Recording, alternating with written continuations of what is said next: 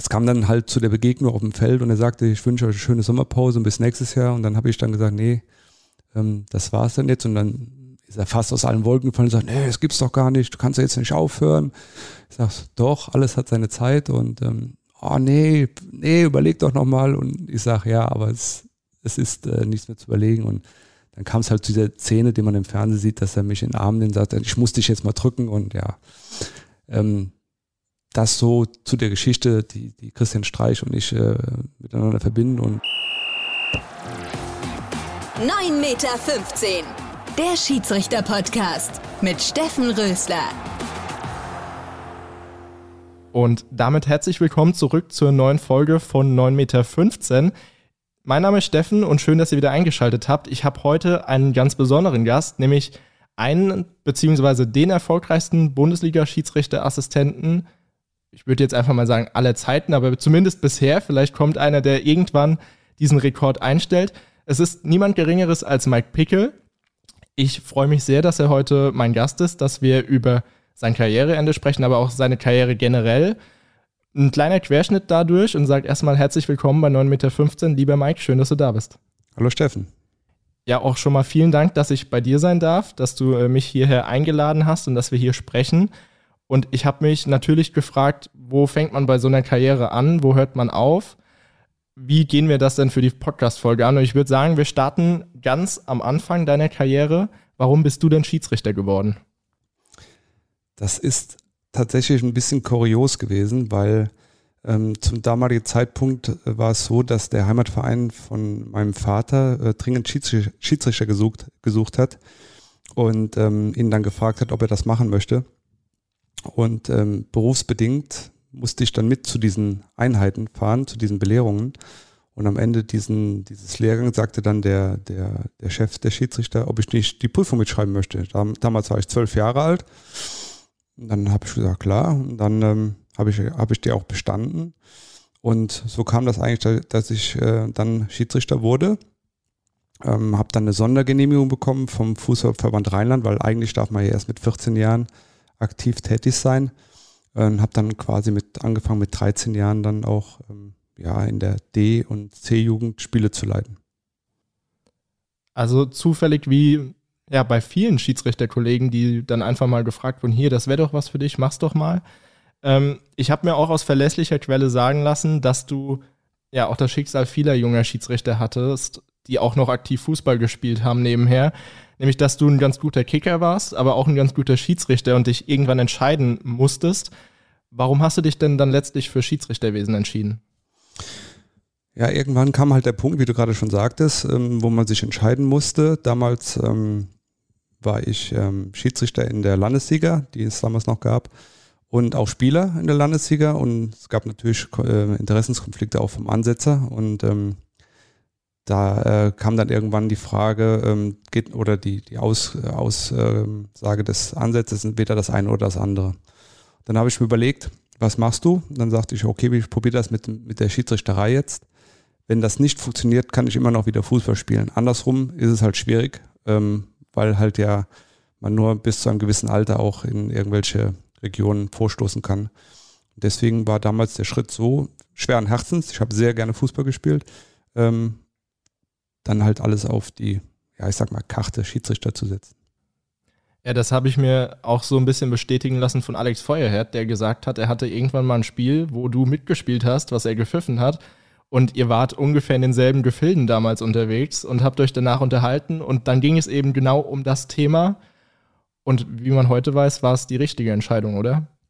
Ja, im Nachhinein betrachtet auf jeden Fall. Und ähm, ja, wenn, ich glaube, ich kann mich auch selber ganz gut einschätzen und als äh, Fußballer wäre maximal vielleicht Verbands- oder Oberliga möglich gewesen und ähm, deswegen gibt das, was jetzt dann im Nachhinein so passiert ist, diese Entscheidung natürlich absolut recht.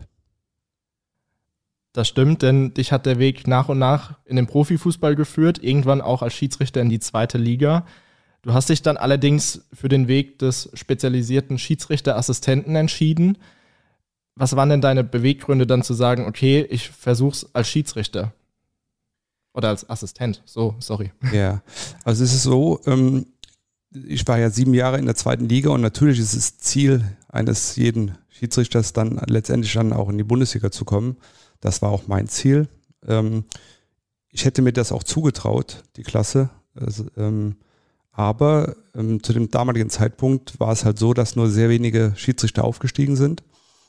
Und ähm, ich hatte dann das Pech, dass ich mit zwei Konkurrenten, nämlich mit äh, Manuel Gräfe und Felix Brüsch, zwei hervorragende äh, Schiedsrichter äh, bei mir in der Gruppe hatte, die einfach noch einen Tick besser waren in den Jahren, als es darum ging, äh, wer steigt auf. Und ähm, deswegen kam dann irgendwann Volker Roth, der damalige Chef, auf mich zu und hat dann gemeint, pass auf, da wird ein Platz frei äh, bei den Assistenten auf der internationalen Liste. Ähm, ob ich nicht Lust hätte zu wechseln. Also das heißt, mit der Schiedsrichterei aufzuhören und dann nur noch die Assistententätigkeit äh, dann auch auf internationaler Ebene durchzuführen. Und ähm, ja, dann war das relativ schnell klar, dass das der Weg sein wird, den ich ähm, bestreiten möchte weiterhin. Klar, wenn man die Entscheidung hat, ich schaffe es vielleicht nicht als Schiedsrichter, aber als Assistent dafür international. Ich glaube, das kann jeder nachvollziehen, dass man den Weg geht. Und wenn du sagst, ja, und Felix Brüch, Manuel Gräfe, ich glaube, die Karrieren geben dem Ganzen auch recht. Äh, die waren auch nicht so ganz schlecht. genau. ähm, wie wichtig ist denn dann auch deiner Meinung nach, dass man sich immer mehr auch auf spezialisierte Schiedsrichterassistenten quasi in Anführungszeichen einlässt, beziehungsweise diesen Weg auch geöffnet hat? Ich meine, das ist ja jetzt immer mehr im Kommen, dass man auch spezialisierte Assistenten hat. Der Weg ist total äh, wichtig und auch richtig, den der DFB ähm, da geht. Vorbild ist natürlich auch da ähm, die UEFA und die FIFA ähm, weil es sind zwei komplett unterschiedliche Ämter, die man, die man da begleitet, wenn man der Chef ist in der Mitte und die Verantwortung trägt oder ob man halt wirklich ein Assistent ist und für seinen Bereich zuständig ist und dem äh, Schiedsrichter nach bestem Wissen und Gewissen unterstützen kann und soll. Also es sind zwei total verschiedene Aufgabenfelder und von daher ist es sinnvoll und richtig, dass man die beiden Ämter trennt und dass man auf dem Feld Spezialisten hat, dass man an der Seitenlinie Spezialisten hat und dass man auch dann jetzt äh, im Profifußball, dass man dann mittel- und langfristig auch äh, im Videokeller ähm, Spezialisten hat, die ähm, sich halt auf die Aufgabe spezialisieren. Das ist ein guter Punkt, was du da sagst. Das äh, hat Jochen Drees damals auch gesagt, dass man jetzt schaut, dass auch im Keller Spezialisten sitzen, die dann Erfahrung haben, Routine haben. Weil ich glaube, da gibst du mir auch recht, wenn man einen starken Assistenten auch als Schiedsrichter dabei hat, der kann einem das Spiel schon erleichtern, indem er irgendwelche Ansagen trifft. Hier, schau mal, der spielt jetzt gleich wieder dahin, lauf schon mal dahin. Das sind ja alles Punkte, die eingehen in so eine Spielleitung, die aber vielleicht der Öffentlichkeit auch gar nicht so bewusst sind. Ja, die größte Aufgabe oder Herausforderung für einen Assistenten ist halt ähm, auch zu, zu merken und zu fühlen, wo braucht der Schiedsrichter Hilfe und wann muss ich mich auch zurückziehen. Wann, ähm, also es darf, der Assistent darf nicht den Fehler machen, zu übertreiben und, und zu denken, er wäre der Schiedsrichter, sondern er ist wirklich, wie der Name sagt, der Assistent. Und er soll sich da einbringen, wo der Schiedsrichter halt seine Hilfe braucht. Ja, sehr, sehr gut äh, quasi nochmal aufgedröselt. Bringt, glaube ich, auch viele Junge weiter, die an der Seitenlinie stehen und vielleicht da auch dann ihre ersten Erfahrungen sammeln. Wenn wir jetzt beim Thema Veränderung gerade waren mit dem Öffnen der Schiedsrichterei für spezialisierte Assistenten, du hast auch spät noch einen Bachelor gemacht und dich dabei ja im Rahmen deiner Bachelorarbeit mit dem Schiedsrichterwesen in Deutschland beschäftigt. Welche Erkenntnisse hast du denn da gesammelt oder gefunden?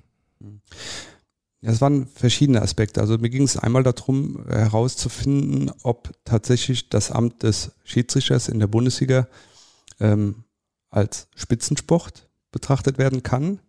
Ähm, und ähm, dann wurde in dem Zusammenhang dann auch untersucht, wie die, wie die Strukturen dann auch sind ähm, im Vergleich auch zu anderen Ländern. Und es war schon interessant da zu sehen, dass wir ähm, auf der einen Seite äh, viel, viel äh, noch vor uns haben, aber schon ein sehr großer Teil äh, auf dem Weg zur Professionalisierung ähm, erreicht wurde. Und ähm, die, die, das Ergebnis der Arbeit war dann letztendlich, dass Schiedsrichter definitiv Spitzensportler sind weil die Untersuchung hat dann gezeigt, dass äh, sowohl Laufleistung als auch zeitlicher Aufwand ähm, kaum einem Bundesligaspieler nachstehen. Ähm, und ähm, deswegen war das schon mal die, die erste Erkenntnis. Und ähm, die zweite Erkenntnis war halt, dass ähm, der Schiedsrichter an sich in der Bundesliga sehr viel professioneller geworden ist in den letzten 20 Jahren. Da hat also eine Riesenentwicklung stattgefunden. Ähm, und der Weg ist noch nicht zu Ende, aber ähm, wir sind da auch im Vergleich zu internationalen ähm, Verbänden sind wir auf sehr, sehr, auf einem sehr, sehr guten Weg, dass das ähm, ja immer weiter professionalisiert wird. Ja, man hört ja auch so oft äh, in der öffentlichen Meinung, die deutschen Schiedsrichter wären so schlecht. International ist die Meinung, glaube ich, eine ganz andere. Wie siehst du das denn? Es ist ja oft so, dass ähm, der Prophet im eigenen Lande nicht, nicht so viel zählt. Ja, das Ansehen der deutschen Schiedsrichter international ist tatsächlich immer noch äh, sehr, sehr gut und hoch, hoch angesehen. Ähm, Im eigenen Land ist das leider nicht immer so der Fall. Die, die Medien, Medienberichterstattung äh, über Schiedsrichter ist äh, sehr kritisch. Ähm, das ist in anderen Ländern für die eigenen Schiedsrichter ebenso. Ja, ähm, von daher denke ich, dass wir immer noch international und auch national hervorragend aufgestellt sind. Aber die anderen Länder, das muss man auch klar sagen, haben da sehr viel aufgeholt. Und auch da gibt es hervorragende Schiedsrichter, wie natürlich jetzt auch in den, in den internationalen Spielen und Wettbewerben dann auch immer zu sehen ist. Wie müsste man denn jetzt auch deiner Meinung nach das Schiedsrichterwesen aufbauen in Deutschland, dass es für die Zukunft dann auch optimal aufgestellt ist? Ich denke jetzt durch die, durch die Schiedsrichter GmbH, die jetzt gegründet worden ist, mit den Strukturen, die da jetzt vorgegeben worden sind, ähm, ist ein ganz wichtiger Schritt dafür getan worden, dass ähm, das Schiedsrichterwesen in Deutschland auch weiter professionalisiert wird. Ähm, es ist wichtig, dass weiterhin die Talentförderung in den, in den Verbänden stattfindet, um gezielt junge Leute zu fördern. Und dann ist es die Aufgabe der, der Schiedsrichterführung, halt diese Talente zu erkennen und dann auch zu fördern und zu fordern. Und ähm, durch die ganzen Strukturen, die geschafft worden sind, denke ich, dass wir da auch äh, keine Angst haben müssen, was die Spitze angeht. Ähm, was die Masse angeht, da mache ich mir schon Gedanken, ja, weil äh, immer mehr Schiedsrichter halt sehr früh auch wieder aufhören, äh, weil sie keine Perspektive haben oder weil halt ähm, sie angefeindet werden oder es äh, sogar zu Gewalttätigkeiten kommt. Und ähm, da ist meines Erachtens ein ganz großer Punkt, den der DFB, jetzt nicht die Spitze, aber der DFB an sich auch ähm, mit unterstützen muss und das tut er ja auch, äh, dass äh, da äh, ein Umdenken auch in der Gesellschaft stattfindet, dass äh, das Amt des Schiedsrichters auch wieder attraktiver wird oder mehr Respekt entgegengebracht wird. Hast du einen Lösungsvorschlag, wie man das machen kann? Also es ist, wie, wie gerade schon gesagt, ich glaube, das ist so ein gesellschaftliches Problem, dass ähm, viele immer noch den Schiedsrichter als, als äh, lästiges Übel ansehen. Aber ähm, man muss sich halt mal vor Augen halten, dass die vielen Millionen Fußballer jedes Wochenende nicht spielen können, wenn es keine Schiedsrichter gäbe. Und es ist so ein interessantes äh, Aufgabengebiet und ähm, so wichtig auch für die persönliche Förderung und Forderung eines Menschen, dass ich eigentlich nur jedem empfehlen könnte, dieses Amt mal zu begleiten, weil man mit so vielen unterschiedlichen Charakteren zu tun hat und unterschiedliche Spielertypen handeln muss. Und ähm, das bringt einem nicht nur was auf der, auf der sportlichen Ebene, sondern das, das strahlt auch äh, in das Berufsleben und das private Leben ab. Von daher ist dieses Amt super interessant, hat aber leider in der Öffentlichkeit nicht diese Wertschätzung, ähm, die es eigentlich verdient hat, dieses Amt. Ja, das hört man oft oder immer wieder von äh, Leuten, mit denen ich darüber spreche, genau die Punkte, die du gerade gesagt hast. Und trotzdem scheint man es nicht zu schaffen, dass mehr Leute sich dafür interessieren. Der Jinder Papler hat letzte Folge gesagt, die machen dieses Schiri-Praktikum oder ja, du kannst quasi probieren, dort einmal, wie ist das, Schiedsrichter zu sein. Da hat er gesagt, jeder, der das Schiedsrichterpraktikum macht und das einmal durcherlebt hat, vielleicht mehr Verständnis für den Schiedsrichter. Glaubst du, so Projekte sind dann auch wichtig? Absolut. Ähm, jede, jedes Projekt, was äh, hilft, äh, mehr Verständnis ähm, zu erzeugen, ist gut und soll durchgeführt werden. Ähm, der erste Punkt und der wichtigste Punkt äh, wäre erstmal, dass, dass wir die Gewalt gegen Schiedsrichter ähm, wegbekämen. Das heißt, dass äh, ein Mindestmaß an Respekt da wäre, dass ähm, es nicht zu gewalttätigen Übergriffen kommt, wenn wenn äh, ein Schiedsrichter seine, seine Freizeit opfert für ein paar Euro und dann ähm, am Wochenende nicht nur verbal, sondern dann ähm, wohl möglich auch ähm, körperlich angegriffen wird, das, das sind Grenzen, die dann überschritten werden. Und dann habe ich auch für jeden Schiedsrichter Verständnis, der dann sagt, ähm, das tue ich mir nicht an, ähm, am Wochenende auch noch äh, neben Beschimpfung auch noch körperlich attack attackiert zu werden. Und ähm, da muss halt so ein Umdenken in der Gesellschaft stattfinden, dass das ein absolutes Tabuthema ist, was nicht geht. Sehr guter Punkt, um, glaube ich, das Thema so ein bisschen abzuschließen. Ich habe schon gesagt, du bist einer der erfolgreichsten Bundesliga-Assistenten aller Zeiten. Du hast über 400 Bundesliga-Einsätze und über 160 internationale Einsätze. Was geht dir denn durch den Kopf, wenn du ja diese beeindruckenden Zahlen hörst? Das sind am Ende sind es wirklich nur Zahlen. Also viel wichtiger sind so die Erlebnisse und die ja die die innere Zufriedenheit, die man irgendwann auch ähm, und Gelassenheit, die man dann irgendwann auch mal äh, erreicht. Ähm, mir, mir hat das bis zum Schluss jedes Spiel Spaß gemacht. Ich war immer bei jedem Spiel hoch motiviert und auch, auch äh, hatte immer die notwendige Anspannung.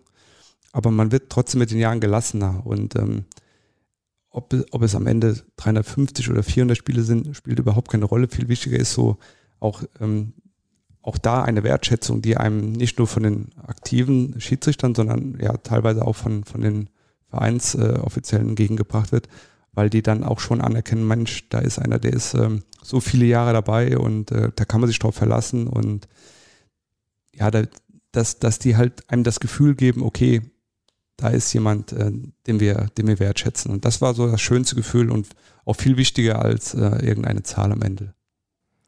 Da kommen wir später noch drauf, da habe ich noch eine gute Frage zu, aber hast du dir nicht auch irgendwann mal gedacht, ich meine, das bekommt man ja auch mit, ja, jetzt habe ich 350, jetzt laufe ich auf die 400 zu, äh, jetzt mache ich die auch noch voll? Natürlich. Also man, man schaut dann auf den Kalender und sagt, wie viele Jahre äh, kannst du noch aktiv sein, ähm, wie viele Spiele bekommst du in der Regel, klar schaut man dann drauf. Und dann ähm, kam es dann, wie es kommen musste. Ähm, in über 20 Jahren Profifußball keine größere Verletzung gehabt und dann halt im, im vorletzten Jahr ähm, habe ich mich wirklich schwer verletzt. Und da war die Frage, machst du den Aufwand, tust du dir den Aufwand nochmal an, da nochmal zurückzukommen? Äh, und machst du das wegen einer Zahl oder machst du das einfach, um, um dich selber zu beweisen, dass, ähm, oder willst du so nicht abtreten? Ne? Und dann ähm, war die Zahl auch total in den Hintergrund gerückt, ob da jetzt, wie, gerade eben schon gesagt, ob da in der 400 steht oder 380 oder 85, das war vollkommen egal. Äh, wichtig war dann für mich zurückzukommen, und ähm, die Karriere so zu beenden, ähm, wie ich es will und nicht wie eine Verletzung das möchte. Und dass es dann am Ende dann so lief in der letzten Saison, das war natürlich dann überragend. Nimm uns vielleicht nochmal mit, welche Verletzungen hattest du und wie lange warst du dann auch außer Gefecht? Also ich habe mir im Spiel Frankfurt gegen Bayern im Februar ähm, 2020 ähm, die Peronalsehne gerissen. Das ist eine, eine ähm, starke ähm, Sehne im Fuß, die halt auch für, für die Sprintfähigkeit zuständig ist. Die wurde dann ähm, in München operiert und ähm, ja, die Prognose war so sechs bis sieben Monate Ausfall, ähnlich wie beim Kreuzbandriss. Aber tatsächlich war ich nach vier Monaten auf dem Platz und habe die Leistungsprüfung gemacht. Das war, waren vier super harte Monate, aber auch ähm, sehr, ähm, ja, im, Nach im Nachgang äh, sehr wichtige Monate für mich ähm, dass man auch gemerkt hat, dass man auch da äh, nochmal alle Kräfte, Kräfte bündeln kann, um da auch den Weg zurück zu, zu finden. Ich musste gerade innerlich schon mal schmunzeln, weil ich an Slatan Ibrahimovic denken musste, der sich auch das Kreuzband gerissen hat und drei Monate später wieder auf dem Platz stand. Mike Pickles, Slatan Ibrahimovic, äh, ist fast eine Ebene, oder? Oh, nee, also ähm, Ibrahimovic ist ein hervorragender Fußballer und also auf die Stufe, Stufe stelle ich mich bei weitem nicht. Ähm, aber wenn du, wenn du darauf ansprichst, dass man mit, mit Ehrgeiz und mit, mit Willen was erreichen kann, dann gebe ich dir recht. Ähm, auch er ist ein sehr ehrgeiziger äh, Mensch und ähm, mit Sicherheit auch ähm, sehr professionell eingestellt, sonst hätte er nicht in so hohem Alter auch noch äh, solche Leistungen abrufen können ja, bei so einer beeindruckenden Karriere muss auch ja die Frage nach dem Erfolgsgeheimnis gestellt werden. Meistens, wenn ich sie stelle, kommt dann, es gibt kein wirkliches Erfolgsgeheimnis, da ist auch viel Glück dabei. Hast du vielleicht einen Punkt, äh, ja, bei dem du sagst, das hat mich weit gebracht? Also das Glück gehört tatsächlich auch ein bisschen dazu. Du musst halt zur richtigen Zeit an der richtigen Stelle sein. Dann musst du auch, auch einen Förderer haben, der vielleicht auch dein Talent entdeckt und ähm, dich dann auf dem Weg begleitest. Aber wenn du dann da bist in der Bundesliga, dann ähm, musst du natürlich akribisch sein und du musst auch diszipliniert sein. Und das Wichtigste für mich war, immer ein intaktes Familienumfeld zu haben. Also du brauchst eine Familie, die dir den Rücken frei hält für die Aufgaben. Ähm, die mentale Belastung, gerade bei den internationalen Spielen, dass man äh, quasi nur nach Hause kommt, um die Tasche zu packen und umzupacken, ähm, die Kinder kurz sieht und dann wieder weg ist, die ist enorm. Und wenn man dann keine Frau oder eine Familie hat, die das total unterstützen und auch einen Arbeitgeber, dann, ähm, dann kannst du keine Top-Leistung auf, auf äh, dem Niveau bringen und vor allem nicht über die viele Jahre hinweg. Von daher ist für mich so, wenn du fragst nach dem Erfolgsgeheimnis, ist das so der Mix aus, ähm, aus Akribie, aus, äh, aus ähm, aus, wie soll ich sagen, ähm, Umfeld. Umfeld, genau, und dass man halt ähm, kritisch auch mit seinen Entscheidungen umgeht, das habe ich jetzt gesucht, Entschuldigung, dass man ähm, kritisch mit sich und mit seinen Entscheidungen umgeht und da auch, ähm, auch immer noch dazu zu lernen und auch die, die Bereitschaft zu haben, auch im hohen Alter immer noch was dazu zu lernen und Neues zuzulassen. Ähm, und das zusammen ähm, gibt dann am Ende des Tages ein Gesamtpaket, was dann den Erfolg dann ausmacht wenn du sagst, kritisch mit Entscheidungen umgehen, das muss man aber auch ein Stück weit erlernen. Ist das vielleicht auch was, wo du sagst, als junger Schiedsrichter sollte man damit starten, dass man sich kritisch hinterfragt immer? Also wäre das vielleicht ein Tipp, den du jemand jung mitgibst? Absolut. Also ich kann von mir behaupten, dass ich immer mein größter Kritiker selber war. Also ich hätte nie einen Beobachter gebraucht, ähm, der mir sagt, das war richtig und das war falsch, weil ich selber mit meinen Entscheidungen immer sehr kritisch umgegangen bin und eigentlich nie zufrieden war. Auch wenn alle gesagt haben, das war top heute und das war klasse. Es, du findest in jedem Spiel, findest du was, wo du dran arbeiten kannst. Und wenn du das beibehältst, wenn du die, diese, diese Selbstkritik äh, erarbeitest und beibehältst, dann äh, hast du schon einen ganz großen Schritt dahin gemacht, dass du erfolgreich sein kannst. Der Erfolg gibt dir auf jeden Fall recht. Du hast in deiner Karriere auch das ein oder andere große Turnier mitgemacht, sei es zum Beispiel die WM 2010 in Südafrika oder auch die EM 2012 in Polen und der Ukraine. Welche Bedeutung hat denn so eine Nominierung für dich als ja, Schiedsrichter oder Assistent dann in dem Fall auch gehabt? Ich glaube, das, das geht uns Schiedsrichtern genauso wie den Spielern, wenn, wenn du die Chance hast, zu einer Weltmeisterschaft fahren zu können, ähm, dann setzt du natürlich alles da dran und wenn dann irgendwann ähm, nach vielen Jahren Vorbereitung, gerade vor der WM 2010 waren es über zwei Jahre Vorbereitung. Wenn dann die Nominierung kommt, da freut man sich natürlich äh, sehr. Ja, zumal ähm, es anders bei den, als bei den Spielern. Es fährt maximal ein Deutscher. Ja, ähm, so, zumindest war das so in der Vergangenheit. Und selbst aus Europa sind es äh, ja nur elf Stück gewesen, die dann äh, nach Südafrika gefahren sind. Von daher äh, war die Freude natürlich riesengroß. Ähm, aber man hat natürlich auch im Vorfeld genug dafür tun müssen, ähm, damit man das Ziel erreicht.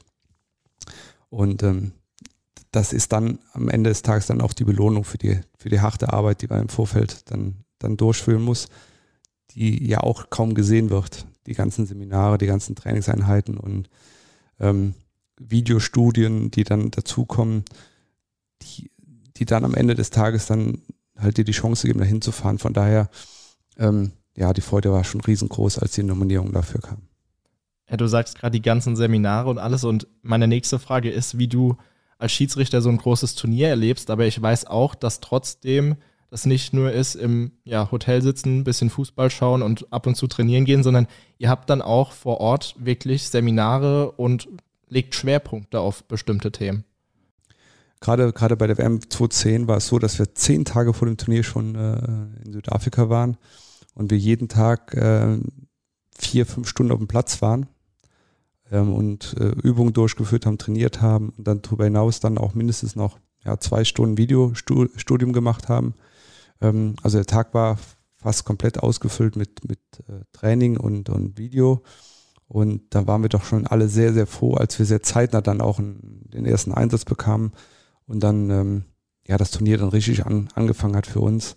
Aber diese zehn Tage Vorbereitung waren schon sehr intensiv und auch, haben auch viel Kraft gekostet. Würdest du es dann eher auch als Vorteil oder als Nachteil beschreiben, dass man sich wirklich so intensiv da vorher auch mit auseinandersetzt, wenn du sagst, das kostet auch wirklich Kraft? Also ich persönlich würde es äh, ein bisschen als Nachteil ansehen, weil du verlierst irgendwann die Spannung. Und ähm, das war dann im Vergleich zwei Jahre später bei der äh, Europameisterschaft in, in Polen und Ukraine waren wir vier Tage vorher da. Ja, und dann fällt es einem viel leichter, eine Spannung aufzubauen vor dem Turnier, als wenn halt so eine lange Zeit ähm, vor einem großen Turnier dann, äh, wo, wo, du so lange warten musst, bis, bis es dann wirklich losgeht. Was nimmst du denn auch, ja, vielleicht kulturell dann von so Turnieren mit? Ich glaube, wenn ich an Südafrika denke, an die Vuvuzela, an die ja, ausgelassene Stimmung überall, egal wo man hinkommt, was man zumindest gesehen hat. Ich war ja selbst nicht dort. Ähm, oder wenn man jetzt auch dran denkt, Polen, Ukraine, gerade die Ukraine momentan mitten im Krieg, das sind Dinge, an die hätte man 2012 nicht gedacht. Ähm, ja, was bewegt dich da, wenn du daran denkst, an diese Turniere? Also wenn wir mal mit Südafrika anfangen, ähm, da haben wir tatsächlich nicht so viel vom Land gesehen, weil man uns äh, schon sehr abgeschottet hat von der FIFA. Wir hatten ein, großes ähm, Camp, so ein, eine große Hotelanlage, ähm, die ja rund um die Uhr natürlich auch bewacht wurde. Wir durften äh, zwar nach Pretoria, da war unser Standort damals, wir durften da nachmittags mal zwei Stunden in eine Art Einkaufscenter gehen und ähm, das war es das war's dann auch schon. Also wir hatten da ähm, fast äh, kaum Gelegenheit, uns ein bisschen was vom Land anzusehen. Ähm, wir haben einen Tag mal einen Ausflug, so eine Mini-Safari gemacht und ähm, wir waren einmal privat in äh, Johannesburg gegen Ende des Turniers. Ähm, ich durfte bei, bei zwei Spielen in Port Elizabeth sein. Das ist ein sehr schöner äh, Küstenort in Südafrika. Aber so richtig was vom Land siehst du in den fünf Wochen natürlich nicht, weil du total fokussiert bist auf den Fußball und so soll es natürlich auch sein. Ähm, von daher ähm, ist das mit der Kultur etwas ähm, weniger als, äh, als wenn man als Tourist irgendwo in so ein Land fährt. Ähm, bei der Euro 2012 war es ein bisschen anders, weil wir ähm, da viel mehr Freiheiten hatten. In, und unser, unser Teamhotel war in Warschau und ähm, das war schon alles ein bisschen lockerer. Wobei ich da auch, wenn du gerade Kultur ansprichst, unser Hotel lag tatsächlich im ehemaligen Ghetto von 1945. Und das war schon auch bewegend, an so einem historischen Ort äh, sein zu dürfen und dann auch mit der Geschichte ähm, und darüber nachzudenken, was an diesen Orten auch dann alles passiert ist. Von daher war das auch äh, schon bewegend. Und ähm, wenn du das Thema Ukraine ansprichst, wir hatten sehr viele Spiele, jetzt nicht bei der Euro, aber auch internationale Spiele in der Ukraine, ob es in Kiew war oder ganz besonders auch in Donetsk. Ähm, und wenn du siehst, wie dieses Stadion, ein nagelneues Stadion, ein wunderschönes Stadion, wunderschöne Stadt, wie die heute in Trümmern liegt, dann tut das schon ja, weh, auf der einen Seite weh und es ähm, ähm, und man, man fasst es gar nicht, wenn man, wenn man die Bilder sieht, dass man weiß, da wurde mal Sport getrieben, da wurde um Punkte gespielt bei, bei Champions League Spielen und ähm, da haben sich Menschen gefreut, wenn ein Tor gefallen ist. Und jetzt siehst du, wie die Fassade voll Einschusslöcher von Granaten ist. Und das ist schon ja, sehr bewegend und ähm, ja, sollte dann irgendwann hoffentlich auch äh, dann beendet sein.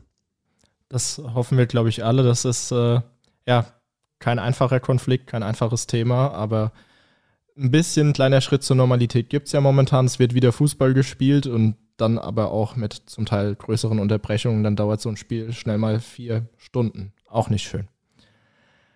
Es war schon jetzt auch seit einiger Zeit klar, wir haben es auch schon mal angesprochen, dass das jetzt deine letzte Saison als Schiedsrichterassistent war oder die vergangene Saison, nicht diese. Konntest du dich denn dann auch auf ja, jeden deiner Einsätze nochmal besonders freuen oder war da auch immer ein bisschen Wehmut dabei? Also zunächst war, war da nur die Freude, weil ich hatte jetzt so viele Jahre Zeit, ich wusste, dass der Tag kommt und von daher war ich ähm, total mit mir im Reinen. Also es war eher Freude als Wehmut. Ja, und ich durfte jetzt im, im letzten Jahr dann tatsächlich auch nochmal, obwohl ich kein FIFA-Assistent mehr war, äh, nochmal ein Spiel oder zwei Spiele mit Felix Zweier machen, äh, eins in der Euroleague und eins in der Champions League. Das war hervorragend für mich, also ein krönender Abschluss. Ja, total äh, gefreut habe ich mich darüber, als die Nominierung kam. Und auch so die letzten Bundesligaspiele. Klar wusste man, okay, jetzt fährst du zum letzten Mal in dieses Stadion, aber das war mehr Freude als Wehmut. Und dann, als dann natürlich die Nachricht kam, dass wir das Pokalendspiel haben dürfen, ähm, ja, das war riesig für mich da auch nochmal, also wie, wie, wenn einer ein Drehbuch hätte schreiben müssen und sagt, ähm, okay, nach der Verletzung kommst du zurück, ähm, machst dann eine komplette Bundesliga-Saison mit internationalen Spielen und ähm, ja, zum Abschluss äh, noch das Pokalendspiel und dann hörst du auf, hätte ich gesagt, okay, wo steht das Drehbuch, das nehme ich. Das beschreibt es ganz gut, wo du es gerade gesagt hast, du dürftest auch nochmal international rausfahren. Wie kam es denn dazu? Es ähm, war halt so, dass sehr viele Schiedsrichter unterwegs waren, Deutsche, und ähm, die UEFA sagt halt, dass äh, ein Assistent äh, ein FIFA-Assistent sein muss und der zweite kann auch ein, ein Assistent aus dem Landesverband sein, ähm, der also nur in Anführungszeichen in der höchsten äh, Liga tätig ist. Und weil wir da an dem Zeitpunkt tatsächlich einen Engpass hatten bei den Assistenten, äh, rief mich dann der, der Tobi Christ an, der Ansetzer, und fragte hier, ähm, möchtest du nochmal? Ja, und für mich überhaupt keine Frage, dass ich das natürlich mache. Ja, zum einen, weil ich auch den Felix äh, schätze und auch unterstützen wollte und zum anderen, weil es natürlich auch Spaß macht. Ja, schöne Geschichte, dass das äh, nochmal so geklappt hat. Wie ja, bereitest du dich denn dann auch mental drauf vor? Jetzt war es dann auch eher unerwartet, aber wie bereitest du dich denn auf so ein Spiel generell vor?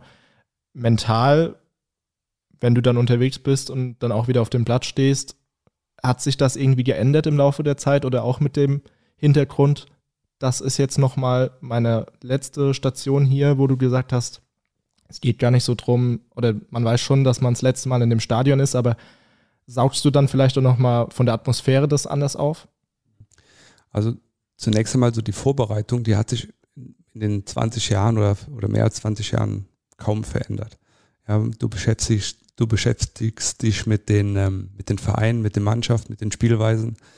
Was sich geändert hat, sind die technischen Möglichkeiten, die du dafür hast. Ja, wir, wir haben heute Zugriff auf äh, eine riesen Datenbanken und äh, Video, Datenbank. Also wir können uns die Spiele der, der Mannschaften anschauen. Wir können uns anschauen, gerade auch international, ähm, wie die Standards sind, wie die äh, Ecken gespielt werden, wie die Freistöße gespielt werden, wie das Abwehrverhalten ist, wie das Stürmerverhalten ist. Da hat sich schon was äh, gewandelt im Laufe der Zeit. Aber die Spielverhaltung für mich persönlich äh, hat sich gar nicht geändert. Ja, du weißt, was kommt, du beschäftigst dich mit Dingen, die kommen können, wohl wissend, dass es im Spiel dann doch sehr wahrscheinlich anders kommt. Aber du musst einfach ähm, ja, so eine Frische haben und eine Bereitschaft haben, sich auf die Sachen einzulassen und ähm, vor allem ohne Angst dran zu gehen. Angst ist ein ganz schlechter Begleiter. Respekt, ja, und nervös, ja, aber äh, Angst solltest du nicht haben, wenn du in ein Spiel reingehst. Und ähm, zum zweiten Teil deiner Frage, was ähm, so die letzten Spiele anging, natürlich hat man die Atmosphäre ein bisschen mehr aufgesaugt als sonst. Aber im Spiel an sich hast du da gar keine Zeit. Du bist fokussiert, wie der Spieler auch, wie der Schiedsrichter auch. Du, du arbeitest Szene für Szene ab und ähm, bekommst eigentlich das drumherum während den 90 Minuten gar nicht mit. Du kannst dann vorher und nachher, klar, dann äh, schaut man schon mal ins große Rund, aber während dem Spiel hat sich da auch in den letzten Spielen nichts anders angefühlt als die 20 Jahre davor.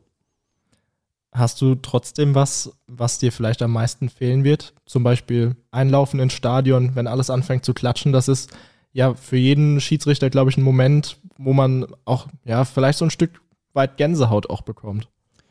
Ja, absolut. Also wenn man in großen Stadien der Welt einläuft, ähm, dann ist das schon was Besonderes und das ist auch so ein, ja, ein Moment, wo man sagt, dafür mache ich das Ganze, den ganzen Aufwand auch.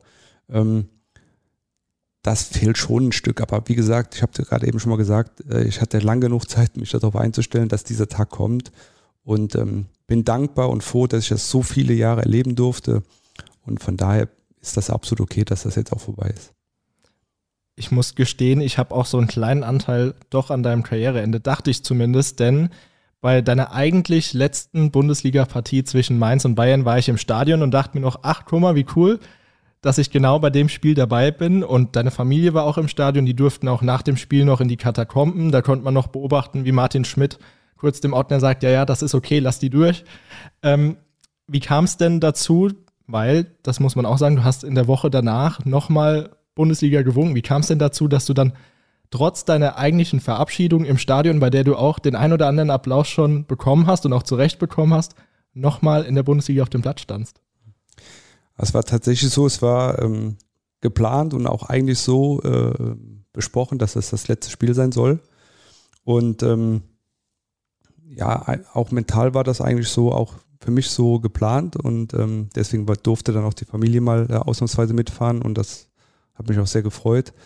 Ähm, und es war tatsächlich so, dass äh, es am Tag danach ähm, morgens der Tobias Christ anrief und sagte, hier, ich weiß, äh, eigentlich ist es sein letztes Spiel gestern gewesen, aber ähm, nächste Woche hätte ich dann nochmal ein Spiel mit, mit, mit Christian Dingert und ähm, mit äh, Benedikt Kemkes und ich weiß, dass du äh, ja auch viele Jahre mit den Jungs draußen war und Christian war ja auch Assistent bei mir und dann hat er gefragt, hier, ich würde dich bei keinem anderen Spiel fragen, aber hier, ähm, ob, ob du da nochmal mitfahren müsste, möchtest. Und dann habe ich tatsächlich lange überlegt, auch mit meiner Frau äh, und auch mit meinem Teamchef, mit Sascha Stegemann drüber gesprochen. Und ähm, ja, dann kam dann irgendwann die Entscheidung, dass ich das eine Spiel on top dann auch nochmal mache, ähm, weil wir ja auch im Hintergrund Kopf äh, oder schon wussten, dass wir auch das Pokalenspiel bekommen, dass es ja nicht das allerletzte Spiel ist, sondern ja, ich habe das sogar so als Art Vorbereitungsspiel noch betrachtet für das Pokalendspiel und ähm, deswegen gab es halt nach dem Abschiedsspiel dann nochmal ein Abschiedsspiel in der Bundesliga. Ja, Vorbereitung auf allerhöchstem Niveau dann quasi für das Pokalfinale. Bei dem ja, schlussendlich letzten Bundesligaspiel war die Familie aber nicht nochmal dann mit nein, im Stadion. Nein. Okay. Ich habe mich nämlich dann gefragt, ja, jetzt wurde er eigentlich schon verabschiedet mit Familie, allem drum und dran, eigentlich ein super Rahmen, auch ein schönes Spiel damals äh, in Mainz. Und dann eine Woche später nochmal, kommt dasselbe jetzt nochmal, aber du wurdest auch in Bochum dann nicht nochmal extra verabschiedet vom Verein, oder? In Fürth war das Spiel. Ah, Fürth, sorry. Ähm, nee, nee, das wollte ich auch nicht, weil ähm, also die Verabschiedung war in Mainz und das in Fürth, das war dann ja so ein Goodie on top.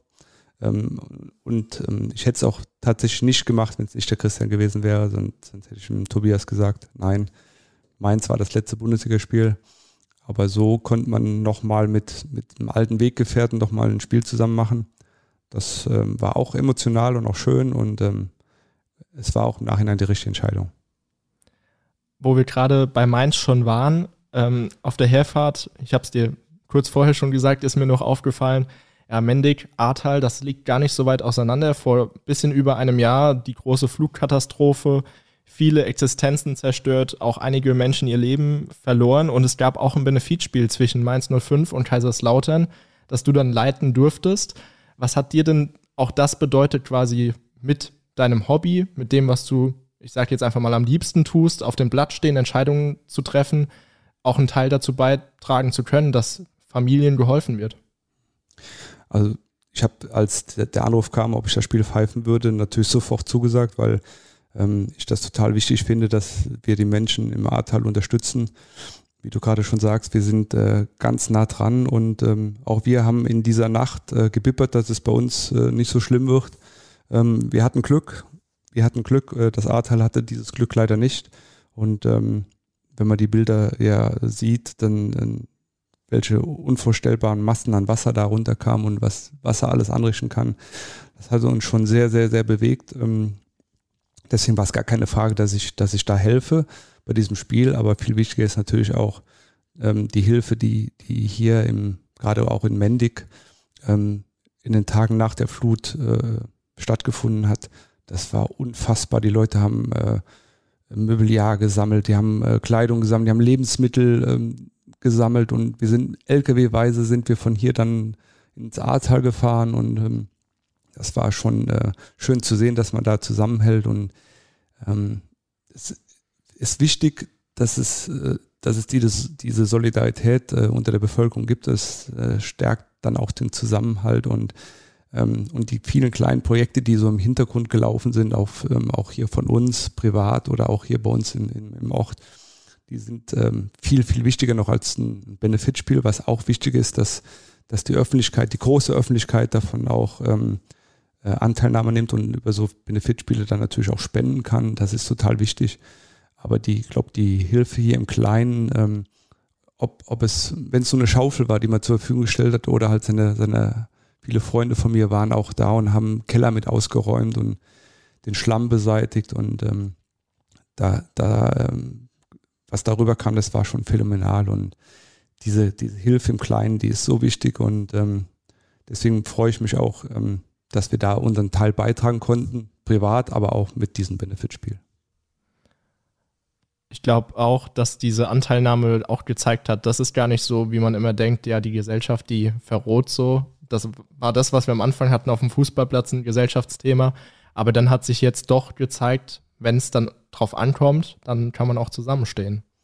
Ja, das ist auch ganz wichtig, weil auch, auch im Hinblick auf das, was jetzt vielleicht in diesem Winter kommen wird, ähm, dass die Menschen halt ähm, ja solidarisch sind miteinander und äh, ähm, zusammenstehen und, ähm, und, und, wichtig ist, dass wir uns nicht durch irgendwelche Parolen von irgendwelchen Extremisten äh, und, und von extremen Einstellungen halt äh, beeinflussen lassen, sondern dass wir als Gesellschaft da zusammenstehen und ähm, auch diese Krise, wenn es denn eine Krise wird, hoffentlich nicht so schlimm, aber wenn es denn so kommt, dass wir auch das dann gemeinsam durchstehen. Schöne Worte. Ähm, und jetzt kommt auch ein eher harter Break wieder oder Wechsel zum Thema. Wobei man das Thema Solidarität vielleicht aufgreifen kann, denn du hast es vorhin schon angesprochen, ihr hattet das DFB-Pokalfinale und ich solidarisiere mich dann natürlich auch immer mit dem Schiedsrichterteam und hoffe, dass alles glatt läuft.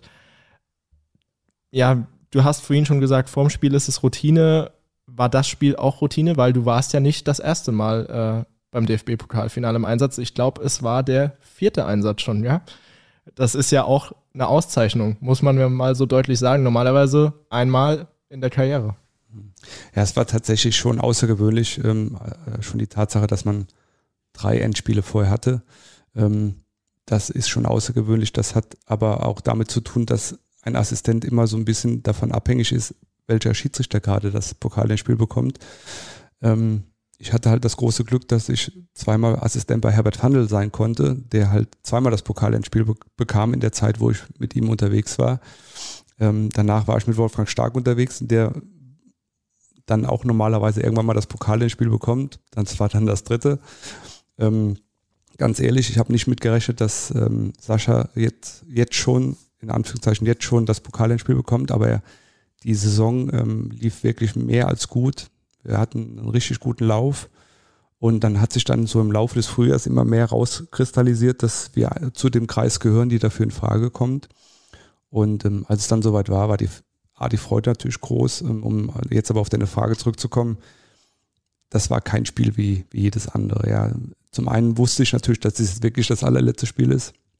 Ähm, zum äh, zweiten willst du natürlich auch in deinem letzten Spiel eine Leistung abrufen, die der, der ganzen Sache gerecht wird. Ähm, und ähm, du willst natürlich nicht mit irgendeinem großen Fehler äh, abtreten. Von daher war die Anspannung auch ähm, schon sehr enorm. Ähm, also selten so angespannt gewesen vom Spiel. Und als dann der Rollladen aufging, um aufs Feld zu gehen, dann äh, haben die Knie schon ein bisschen gezittert. Das äh, will ich unumwunden zugeben. Aber als dann mit Anpfiff ist das verflogen. Da bist du dann, wie ich eben schon mal sagte, im Tunnel drin und arbeitest Szene für Szene ab und das auf 120 Minuten.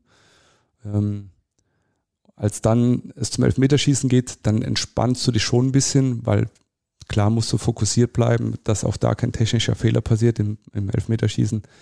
Aber ähm, so die ganz große Anspannung fällt da ein bisschen weg. Und dann habe ich dann auch den Moment genutzt, um zu sagen, hier, liegt jetzt die Fahne in der Mitte und da bleibt sie dann auch. Und das war dann auch, ja, das war es dann. Und ähm, dann sollte das auch so das letzte äh, Ereignis gewesen sein, was du machst. Das habe ich mir damals gesagt.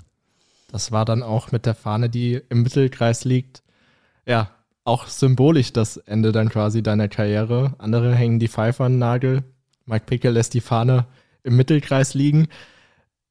Ich weiß, oder man hat es gesehen, es kam ja nach dem Pokalfinale auch nochmal zu einem medizinischen Notfall und dann war lange, lange Zeit, äh, in der natürlich sich ausgetauscht wurde zwischen Spielern, Trainern, Offiziellen, auch mit euch. Ähm, und was man dabei schön beobachten konnte, war Christian Streich, der einige Zeit nach Abpfiff dann bei euch stand und mit euch gesprochen hat und auch sich lange mit dir unterhalten hat und dich auch nochmal in den Arm genommen hat.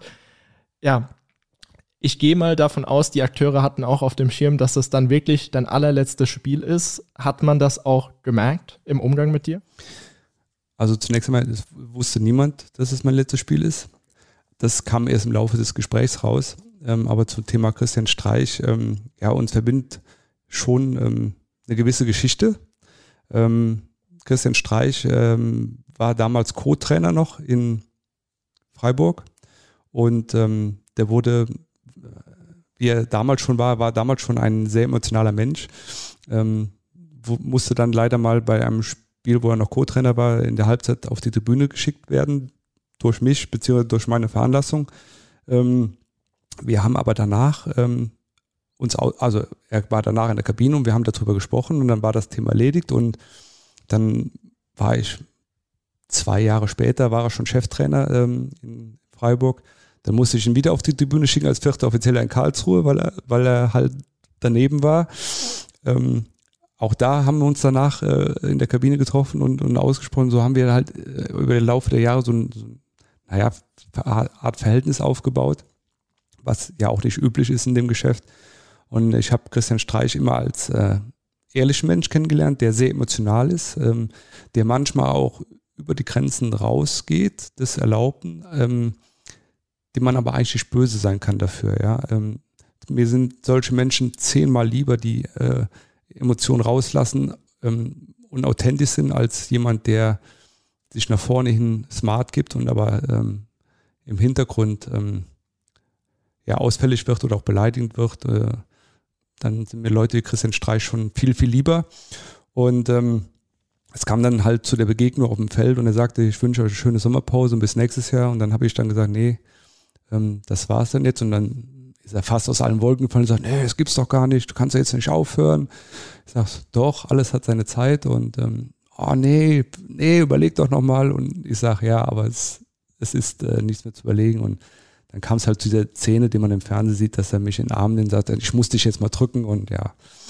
Ähm, das so zu der Geschichte, die, die Christian Streich und ich äh, miteinander verbinden. Und ähm, ja, es war jetzt ganz lustig am äh, vergangenen Wochenende durfte ich jetzt in meiner neuen Tätigkeit als äh, Assistentencoach äh, in Leverkusen sein gegen Freiburg. Und ähm, nach dem Spiel kam tatsächlich Christian Streich in die Kabine und guckt mich an und sagt, was machst du denn hier? Ja, und äh, es war sehr witzig. Er sagt, ja, jetzt habe ich die Seiten gewechselt und ähm, schaue jetzt nach den, nach den Jungs äh, draußen und dann sagt er, ja, ähm, so bleibt man halt im Geschäft und da merkt man, da ist eine gewisse Wertschätzung auch gegenseitig da. Und das, das ist halt die Geschichte zwischen Mike Pickel und Christian Streich. Ja, schön auch, wie du es zusammengefasst hast. Ähm, ich wollte eigentlich erst noch was anderes einschieben, aber wir können das gerne auch vorziehen. Du hast gerade schon gesagt, du bist jetzt als Assistentencoach im Einsatz. Ähm, du hast aber auch noch eine andere Tätigkeit. Das heißt, du betreust nicht nur Assistenten, gibst da Ratschläge, Tipps. Ich meine, Erfahrung hast du genug, sondern du sitzt auch im berüchtigten, in Anführungszeichen, Kölner Keller, weil das ist ja eigentlich nicht der Fachbegriff. Wie wichtig ist es dir denn auch, dass du mit dieser Tätigkeit dann auch noch quasi im aktiven Geschäft mit drin bleibst? Also zum einen ist es natürlich schön, dass man die Erfahrung, die man über die vielen Jahre gesammelt hat, dass man die ein Stück weit zurückgeben kann und ich möchte das auch zurückgeben, ja, weil ähm, mir liegt das auch mit am Herzen, dass ähm, man das, was man erlebt hat, wovon man profitiert hat, dass man das auch ein Stück weit weitergeben kann an, an ähm, die Kollegen. Ähm, das ist eine sehr interessante, aber komplett andere Aufgabe. Also es war schon sehr ähm, interessant, aber auch anders am Wochenende, ähm, äh, auch kritisch mit Entscheidungen umzugehen. Ähm, die andere Tätigkeit im, im, berüchtigten Keller, im VAC in Köln, ähm, habe ich ja in den vergangenen Jahren auch schon gemacht, in der Zeit, wo ich verletzt war, ein bisschen intensiver. Und das ist auch eine sehr äh, interessante Aufgabe, weil auch andere Aufgabe als, als die als Assistent, ähm, weil du da noch mehr Assistent sein muss als auf dem Feld. Ja, ähm, du bist wirklich in dem, in dem Bereich Videoassistenten, ähm, bist du, musst du dich zurückhalten, beobachten, aber wenn der Hauptvideoassistent ähm, im Check ist, bist du derjenige, der Verantwortung trägt. Die alleinige Verantwortung, das sind zwar in der Regel nur kurze Zeiträume, aber ähm, du willst auch in der Zeit, wo du halt verantwortlich dafür bist, ähm, natürlich der Sache gerecht werden. Und wo wir natürlich auch stark eingebunden sind als Assistenten vom Videoassistent, ist das Bereich, im Bereich Abseits. Und da denke ich schon, dass ich auch durch aufgrund meiner Erfahrung da auch ähm, ja, helfen kann, dass da so wenig wie möglich falsch gemacht wird. Du hast gerade gesagt, dann ist man auf einmal in der Hauptverantwortung. Das ist auch eine Sache, an die muss man sich erstmal gewöhnen, oder? Dass man ab einem gewissen Punkt, wenn was überprüft wird, quasi die Aufgabe switcht. Ja, ja genau. Also wie gesagt, es ist sehr oft so, dass eine, eine, eine Situation im Strafraum stattfindet oder dass äh, geprüft wird, ob ein Foulspiel rot äh, nach sich ziehen muss oder nicht. Ähm, und in der Zeit, wo der Videoassistent dann im Check drin ist, bist du als Assistent vom Videoassistenten halt dafür verantwortlich, ähm, alles zu überwachen. Und ähm, also ich habe höchsten Respekt vor der Arbeit als des Videoassistenten, ähm, weil von, da geht der Puls von 0 auf 100, weil da kommt einmal eine Situation, da bist du mittendrin und dann musst du entscheiden, ähm, schickst du jetzt den Schiedsrichter raus, ähm, empfiehlst du ihm, äh, dass er die Entscheidung, die er getroffen hat, drehen muss. Du weißt, äh, jeder schaut äh, auf den Schiedsrichter und dann letztlich äh, auch auf dich im Fernsehen und ähm, du bist jetzt derjenige, der das Spiel unterbricht, du bist derjenige, der dafür sorgt, dass die Fans unruhig werden draußen und warten, was ist denn da jetzt und warum dauert denn das so lange? Ähm, und das ist schon eine Riesenverantwortung, die die Jungs äh, da haben. Ähm, und es ist aber eine super interessante Aufgabe auch auf der anderen Seite. Und ja, vielleicht wird das in Zukunft so auch so mein Hauptaufgabenfeld neben der Beobachtung von den jungen Leuten. Was würdest du dir denn, wo du das auch gerade sagst, ähm, mit man ist dafür verantwortlich, dass es im Stadion unruhig wird, was würdest du dir denn wünschen, was man am Videoassistenten vielleicht auch verbessern kann, was ja alle glücklich macht, sage ich es mal so? Hm. Also grundsätzlich bin ich ein, ein, sehr großer Befürworter des Videoassistenten. Das, auch das habe ich ähm, in meiner, Rahmen meiner Bachelorarbeit auch nochmal dargelegt, weil ich schon glaube, gerade im Spitzenfußball, dass es den Fußball gerechter macht. Dass äh, also kein Abstieg durch ein Absetztor, keine Meisterschaft durch ein Absetztor ähm, entschieden wird. Und ähm, von daher bin ich ein großer Befürworter des äh, Videoassistenten. Besser machen kann man immer was. Das ist genauso wie äh, man im Berufsleben, privat, ähm, so kann man auch ähm, als Videoassistent äh, sich verbessern. Wir sind da auf guten Weg, wie ich finde, mit Jochen Drees, der ähm, da sehr viele Inputs gibt mit seinem Team und ähm, mit Alexander Ernst auch zusammen und Rainer Wertmann, die ähm, und ich denke mal, was es so für die Fans besser machen würde, wäre halt mehr transparent im Stadion. Das heißt, dass man die Szene, die ähm, wir im Videokiller dann dem Schiedsrichter zur Verfügung stellen, vielleicht auch über die Videowall oder sowas äh, zeigen könnte. Da ist man dran. Das Problem da ist, dass oft die technischen Voraussetzungen in den Stadien nicht gegeben sind. Ja, man möchte aber, wenn man das macht, möchte man das auch so machen, dass es einheitlich ist, dass man also auch in Sandhausen äh, genauso den, ähm, den Prozess verfolgen kann wie in, wie in München. Ähm, und ich denke mal, da ähm, finden im Hintergrund aber so viele Gespräche auch statt und, und Überlegungen, dass wir da irgendwann auch ähm, ja, zu, einem, zu einer Lösung kommen, die auch dem Fan im, im Stadion gerecht werden. Ist dann, glaube ich, auch ein Stück weit viel Bürokratie. Ich weiß nämlich äh, damals bei Folge 2 des Podcasts mit äh, Dr. Jochen Drees hat er mir schon gesagt, dass das ein Thema ist, dass man das auf die Leinwände bringt, aber dass es genau zum einen das Technische ist, aber auch, dass man sagt, ja, wie gehen denn die Fans damit um, wenn ich in der 90 plus 5 einen Strafstoß gebe, der vielleicht am Schluss dafür sorgt, dass meine Mannschaft absteigt. Das ist ja auch ein Thema, was man vielleicht im ersten Moment gar nicht auf dem Schirm hat, aber das total wichtig ist. Hm. Ja, absolut.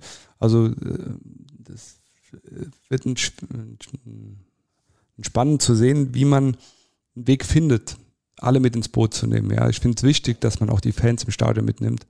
Ähm, ich glaube, die Zuschauer im, am Fernsehen haben mittlerweile schon dafür einen Eindruck oder Gespür bekommen, welche Arbeit das ist und was da und akzeptieren das auch. Aber der Fan, ähm, klar, der, der dann ähm, keine Zeitlupe hat und nicht sieht, was da gerade passiert, da sollte man auch versuchen, den in irgendeiner Art und Weise mitzunehmen. Ähm, es gibt dann diese Extrementscheidung, die, die Jochen dann auch da angesprochen hat. Ähm, ja, aber irgendwo werden wir irgendwann eine Lösung finden, alle mitzunehmen.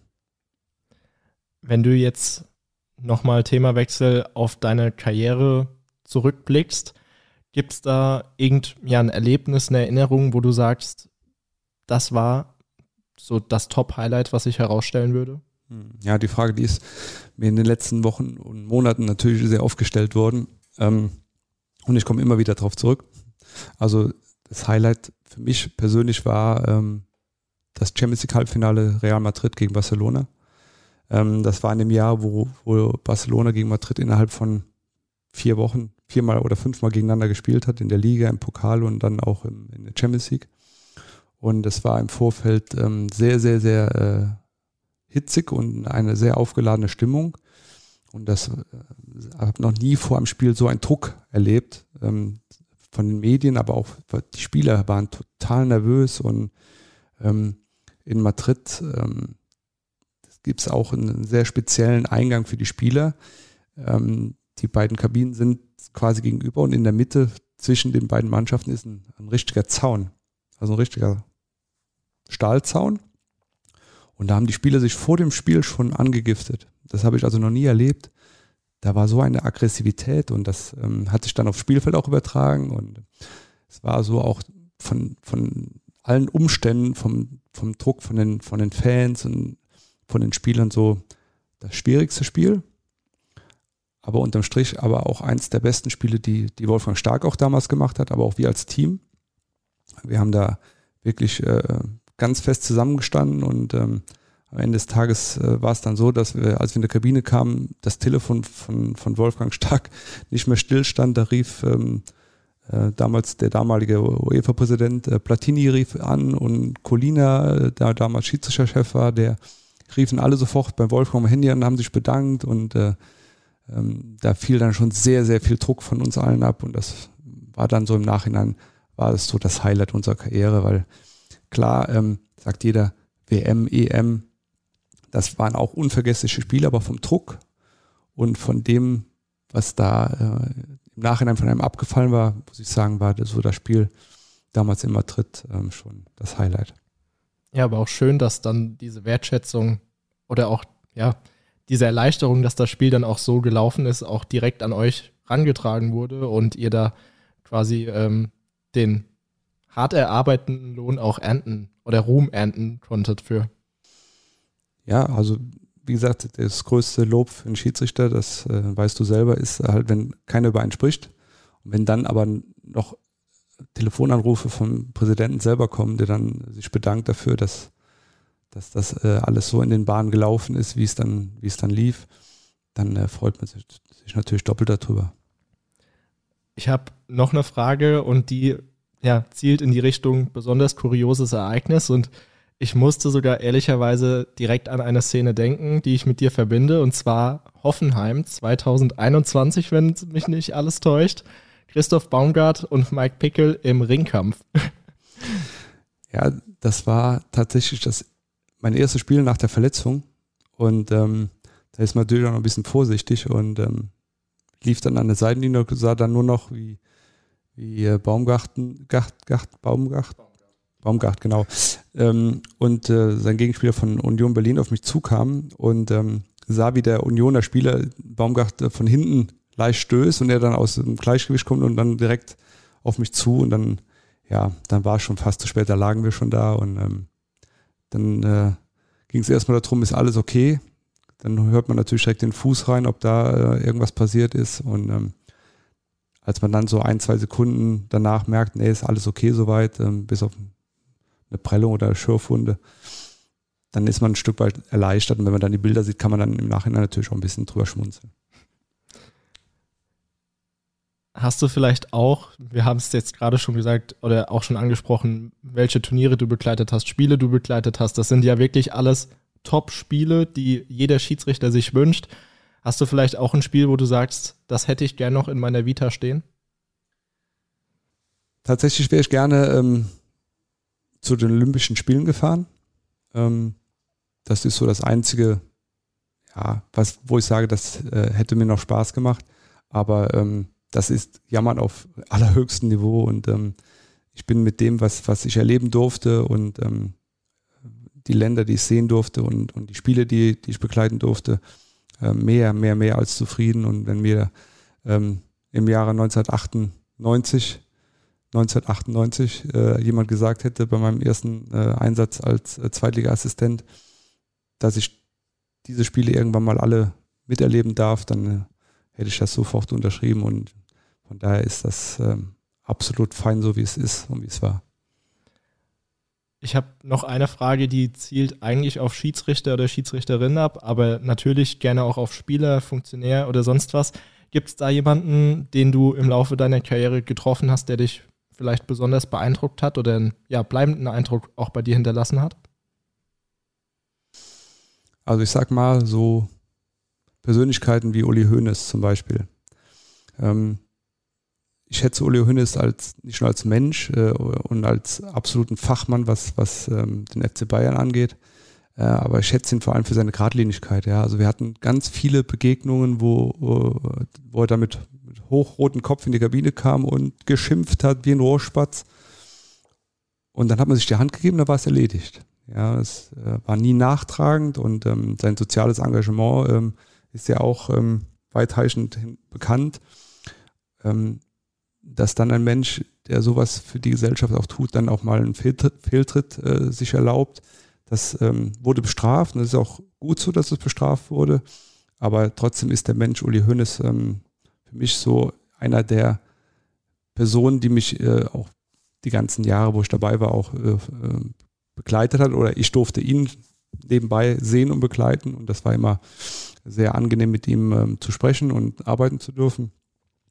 Aber ähm, wenn ich so an, an, Schiedsrichterwesen denke, dann gehört natürlich da mein, mein Förderer und Mentor Günter Linn äh, dazu, weil ohne den wäre ich da nicht ähm, auf den Weg gekommen äh, in, in, die Spitze. Ähm, und natürlich meine, meine drei Gespannsführer, Herbert Fandl und Wolfgang Stark und äh, jetzt äh, Sascha Stegemann am Ende.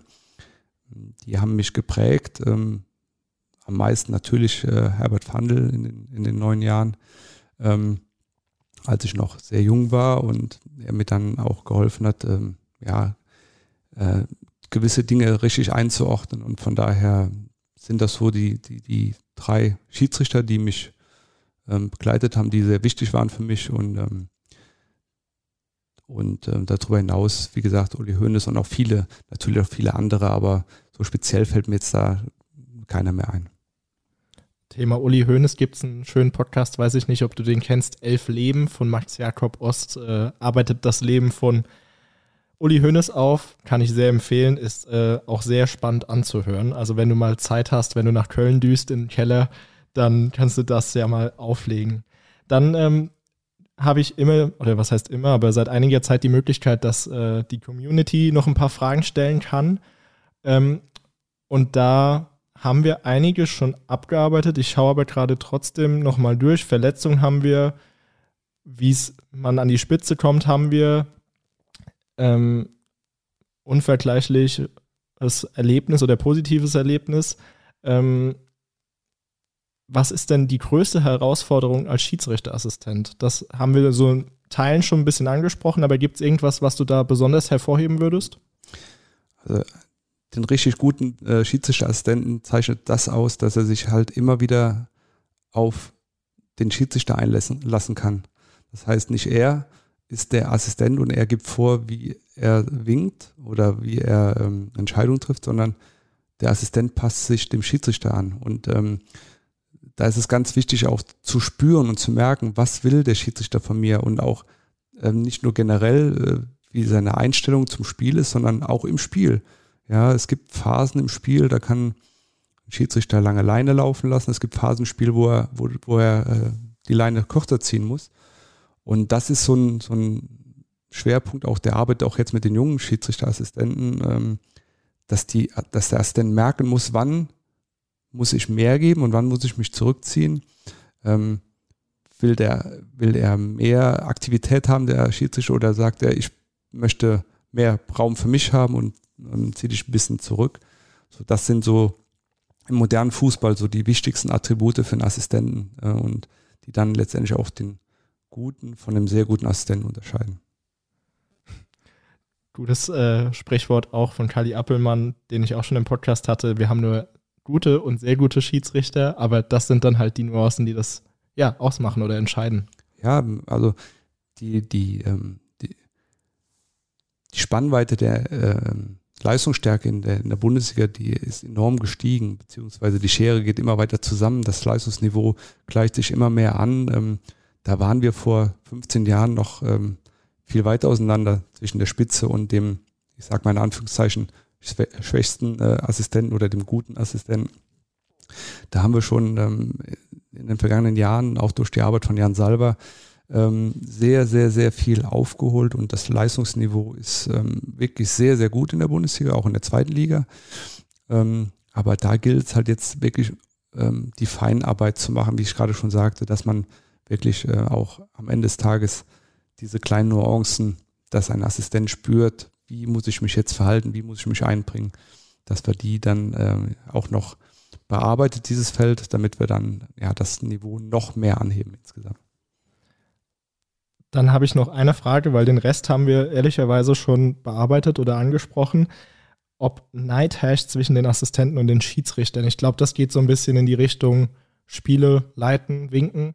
Aber ich glaube, das kann man auch relativ beantworten. Da gibt es, glaube ich, keinen Neid, sondern man möchte natürlich auf dem Blatt stehen, aber wenn es dann nicht so ist, dann ist auch okay, oder? Ja, genau. Also klar, ähm, schaut jeder in, in sein Mail-Postfach äh, am Mittwoch, wenn die, wenn die Ansetzungen kommen und äh, hofft, dass er ein Spiel hat. Ähm, aber letztendlich ähm, ist es Gott sei Dank auch so ähm, mittlerweile, dass ähm, da, also nicht mittlerweile, Neid glaube ich nicht, dass es ähm, jemals bestanden ist zwischen Assistenten und Schiedsrichtern, ähm, sondern höchstens so, ich äh, möchte jede Woche draußen sein, wie du gerade schon sagst. Ähm, und aber also ich kann da auch nur für mich sprechen. Ich denke aber auch für die für die größten Zahl der anderen. Man gönnt den anderen auch die Spiele und ähm, und freut sich auch mit guten Leistungen und über gute Leistungen und ähm, trotzdem natürlich der sportliche Ehrgeiz, den man natürlich hat oder man sagt, ich möchte jede Woche draußen sein. Und das ist natürlich auch die, die schwer, schwere Aufgabe für den Ansetzer, so die Balance zu finden, dass man alle mitnimmt äh, und jeden irgendwo bedient, wohlweislich, dass man nicht jede Woche dabei sein kann. Ich glaube, jemand, der das Schiedsrichterwesen nicht erlebt hat, weiß auch oder kann es sich schwer vorstellen, dass man als Schiedsrichter Konkurrenten sein kann und trotzdem ein Team ist. Ja, genau. Also ein gesunder Konkurrenzkampf gibt es natürlich auch unter den gerade unter den Schiedsrichtern, gerade auch unter den jungen Schiedsrichtern, äh, wenn es darum geht, äh, kommt man auf die FIFA-Liste oder äh, steigt man im internen Ranking irgendwo auf, ja.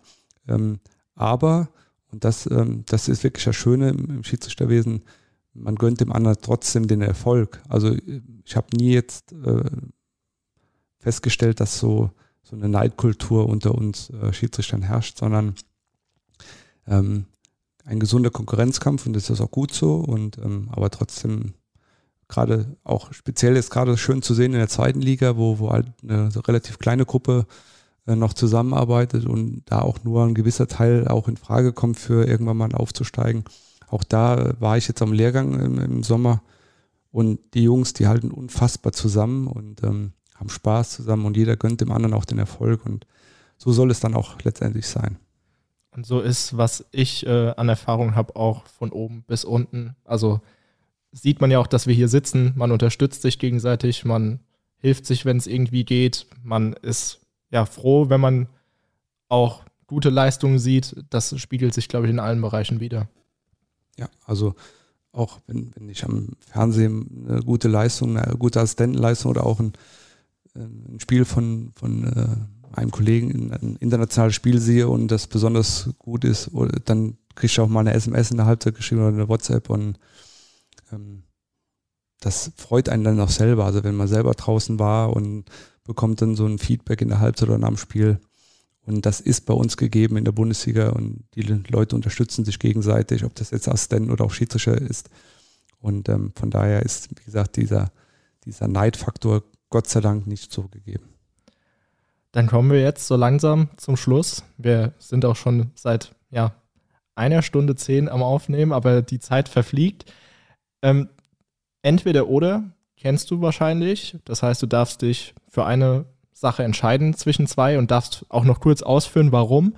Ich würde einfach mal loslegen mit dem ersten und zwar nationaler oder internationaler Einsatz. Oh.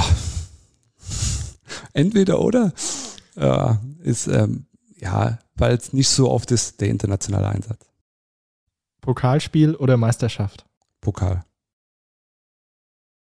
Flutlichtspiel oder Samstag 15.30 Uhr? Flutlicht. EM oder WM? WM. Auch schwierig. Ja.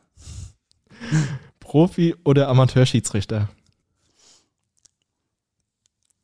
Profi-Schiedsrichter für den Profibereich und aber ganz, ganz wichtig und unerlässlich, und deswegen muss ich es auch ein bisschen ausheben, äh, ausholen, ähm, natürlich der Amateurschiedsrichter für die Basis, weil ohne den halt das Spiel nicht funktioniert und deswegen muss ich da beides sagen. Und was man ja auch nicht vergessen darf, auch Profi-Schiedsrichter waren und sind irgendwo auch noch Amateurschiris im Herzen. Klar. Ähm, das wird auch immer so bleiben und wir verlieren, das ist auch so, eine, so, ein, so ein Geheimnis eines guten Schiedsrichters, dass er nie so den Bezug zur Basis verliert. Ähm, auch das ähm, ist bei den allermeisten Bundesliga-Schiedsrichtern auch gegeben, dass die immer noch in den Kreis gehen und, und in ihren Verbänden und da auch helfen und äh, die Funktionäre unterstützen. Schönes Schlusswort. Ich darf Danke sagen für ein wirklich tolles Gespräch. Es hat mir großen Spaß gemacht. Ähm, ein ganz feiner Kerl bei all den Erfolgen, die man dann auch trotzdem in der Vita stehen hat bei Mike Pickel. Und ich hoffe, euch hat es auch gefallen. Wir hören uns dann beim nächsten Mal wieder in der neuen Folge. Bewertet gerne den Podcast, folgt ihm und sagt euren Freunden davon. Das hilft mir weiter, dem Podcast weiter. Und natürlich freuen sich auch die Gäste darüber, wenn genug Wiedergaben bei rumkommen. Jetzt aber bis zum nächsten Mal. Macht's gut. Tschüss.